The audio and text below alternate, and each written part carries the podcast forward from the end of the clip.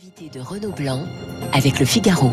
Bonjour Frédéric Valtou. Bonjour. Président de la Fédération hospitalière de France. Dans moins d'une heure débutera à l'Élysée un conseil de défense sanitaire, un conseil très attendu. Frédéric Valtou, qu'attendez-vous très concrètement de ce conseil?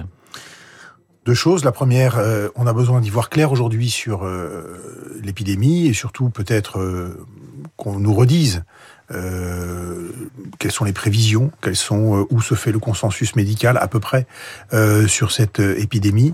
Euh, dont on voit qu'elle repart très fort, notamment dans certains territoires. Deuxième chose, dans ces territoires-là, alors est-ce que ça sera le territoire, l'ensemble du, du, pays ou des, des, des, des, départements plus fléchés, euh, il faut qu'on puisse effectivement euh, mettre en place les mesures qui euh, freineront la progression du virus pour préserver, ça reste et ça doit rester l'objectif, pour préserver, in fine, les lignes hospitalières qui sont bien mises à mal après deux ans de, de, de pandémie et, et, et, et, donc prendre les mesures qui permettront eh bien d'essayer de, de, temporiser, de freiner la, progression de ce virus. Les chiffres sont très préoccupants. On a enregistré 30 000 nouveaux cas en, 24 heures. On est à plus de 8 000 patients hospitalisés. Le taux d'incidence est de 190. Vous êtes surpris par cette vague, cette déferlante, cette vague fulgurante, pour reprendre le mot de Gabriel Attal? Oui, je pense que tout le monde est surpris, et les médecins en premier. Donc vous imaginez bien que si les médecins, les épidémiologistes sont eux-mêmes, euh, je veux dire, euh, surpris par euh, la, vitesse de propagation, on, ne peut l'être qu'avec eux. Donc oui, on, savait, on pressentait, parce qu'on l'a vu l'année dernière, que l'hiver, à l'approche de l'hiver, est, une période sensible. D'autant plus sensible que s'ajoutent au Covid les autres épidémies et, la pression sur le système de santé.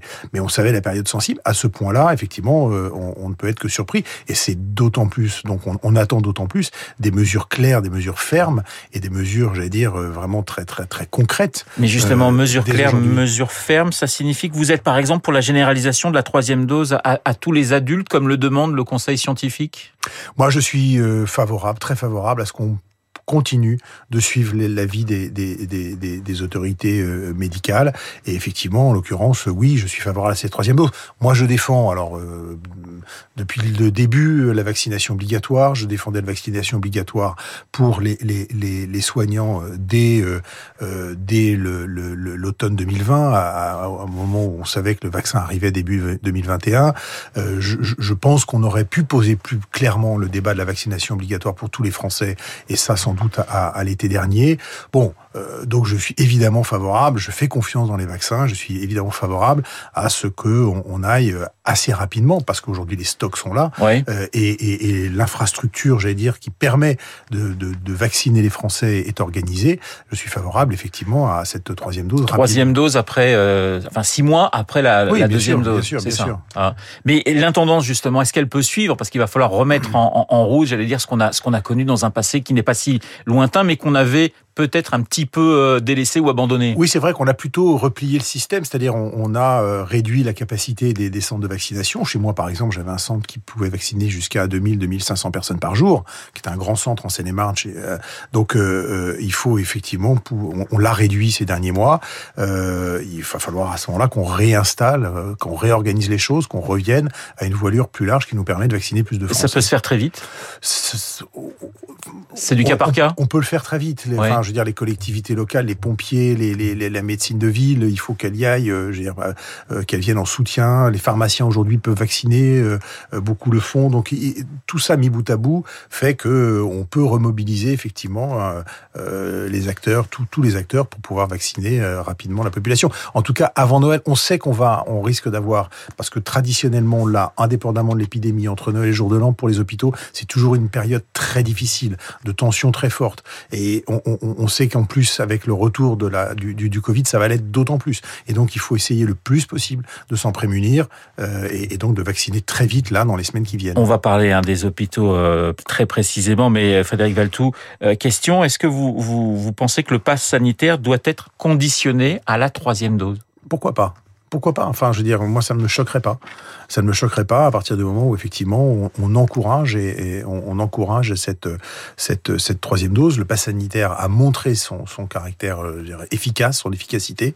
Il a montré sa capacité effectivement à, à, pousser euh, vers la, vaccination, à, à, contenir le virus. On voit qu'il revient très fort, mais il est revenu plus fort avant dans des pays qui n'avaient pas le sanitaire. On a vu d'autres pays euh, finalement copier la France et prendre en, et, et, et, et prendre pour eux aussi le pass sanitaire. Donc euh, moi, ça ne me choque pas. On parle là de la troisième dose. Il y a pratiquement 6 millions de Français qui n'ont pas encore reçu une dose.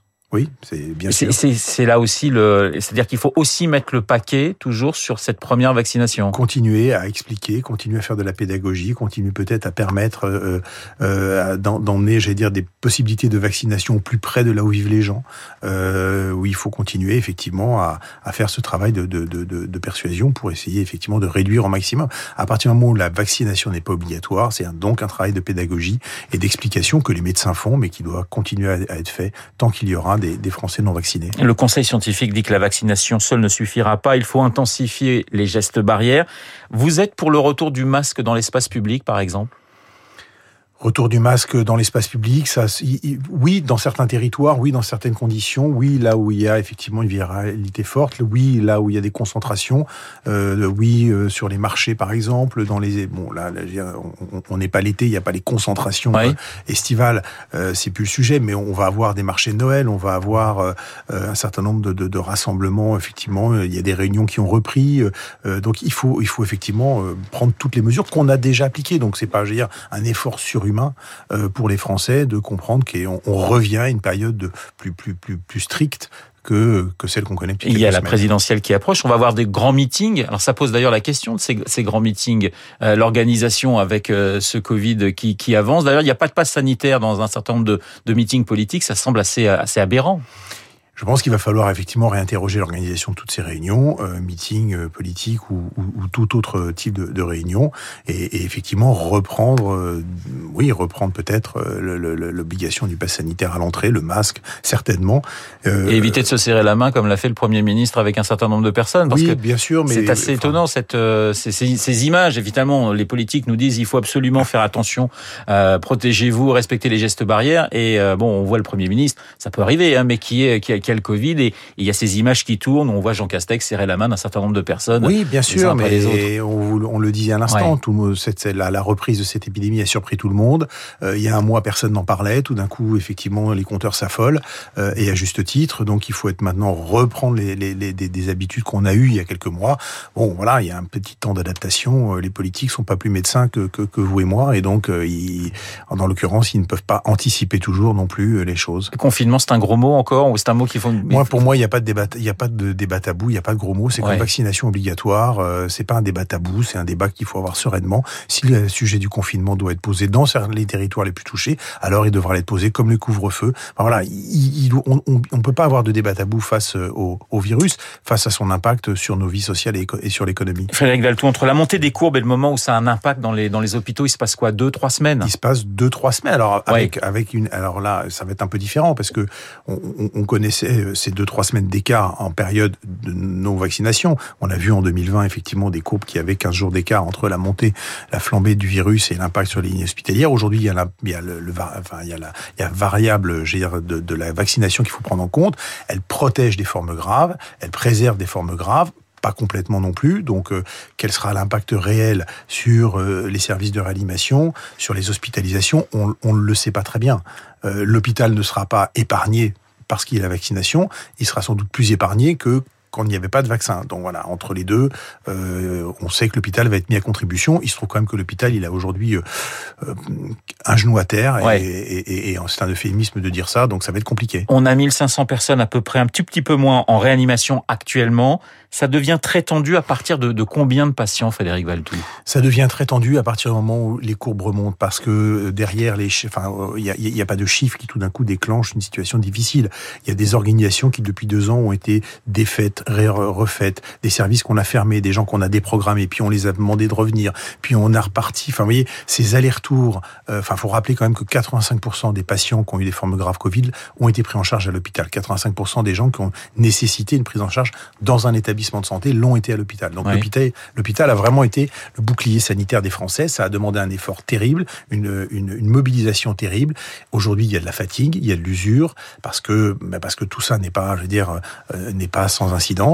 Et euh, cette cinquième vague, même si ce sont peut-être des chiffres qui euh, en volume vont paraître moins importants que la première ou la deuxième vague, il n'empêche que ça arrive sur des organisations qui sont essorées, et c'est ça que la difficulté. Frédéric Valtou, vous souhaitez recruter 120 000 personnes on dit que pour les prochaines 120 000, années, pour le prochain quinquennat, euh, il faut effectivement entre euh, les 100 000 personnes qui sont nécessaires dans les, les établissements médico-sociaux, c'est-à-dire euh, les EHPAD, pour accompagner euh, la montée en puissance des personnes âgées, etc., la prise en charge plus nombreuse des prochaines années, et les 25 000 euh, infirmières et aides-soignants qui manquent à l'hôpital, ça fait effectivement 125 000 personnes qu'il va falloir recruter dans les cinq prochaines années pour que notre système de santé, non pas, je veux dire, retrouve des, des, des, des enfin, ait des effectifs euh, nombreux et plus importants euh, qu'ils devraient, mais juste pour faire face aux absences aujourd'hui dans les euh, dans les services. Le navire prend l'eau, hein, c'est une phrase que vous avez prononcée. Oui, le, le système de santé prend l'eau. Il pourrait couler le système de santé pourrait couler si on fait rien. Et ouais. moi, je souhaite qu'effectivement le prochain quinquennat soit un quinquennat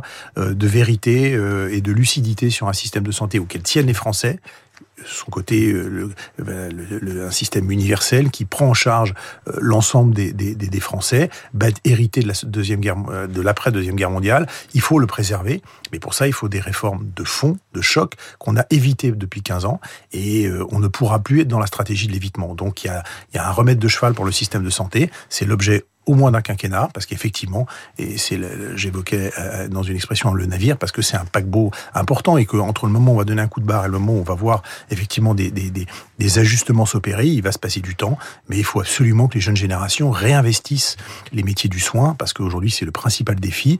La démographie médicale, la démographie des soignants est mauvaise, et quand on n'a pas assez de soignants pour soigner, ben on, les Français euh, le ressentent dans leur vie quotidienne. La santé est une priorité hein, pour les Français, c'est ce que disent d'ailleurs tous les sondages. Se pose juste, et ce sera ma dernière question, la question des, lits fermés actuellement.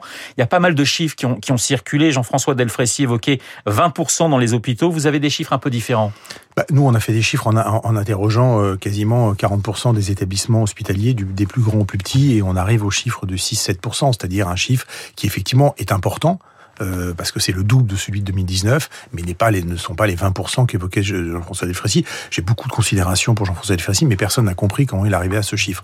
Donc, euh, et, et, la méthode, on la connaît pas. Mais je pense que raisonnablement, c'est plus aux alentours de 6-7%. Ça peut monter à 15% dans certains établissements, notamment en Ile-de-France. Il y a des tensions très fortes sur les personnels qui peuvent amener à des, à des niveaux de lits fermés euh, importants, mais on n'est pas euh, sur 20%. Sinon, ce serait une catastrophe, le... évidemment, et on le verrait beaucoup plus. Frédéric Valtou, le personnel hospitalier, il est quoi? Il est dépité, il est à bout de force, il continue, il, voilà, comment, dans quel état il se trouve en il quelques fera face à la cinquième vague, il fera ouais. la sixième vague, mais il est, il est, il est, il est effectivement, euh, il est, il est fatigué, il est, il est au bout du rouleau parce que parce que c'est, c'est, c'est extrêmement tendu. 30% de postes de médecins vacants à l'hôpital, des soignants qui manquent par milliers, des lits qu'on est obligé de fermer, des gens qu'on est obligé de déprogrammer. C'est jamais satisfaisant sur le plan médical quand vous déprogrammez au niveau qu'on déprogramme depuis près de deux, près de deux ans.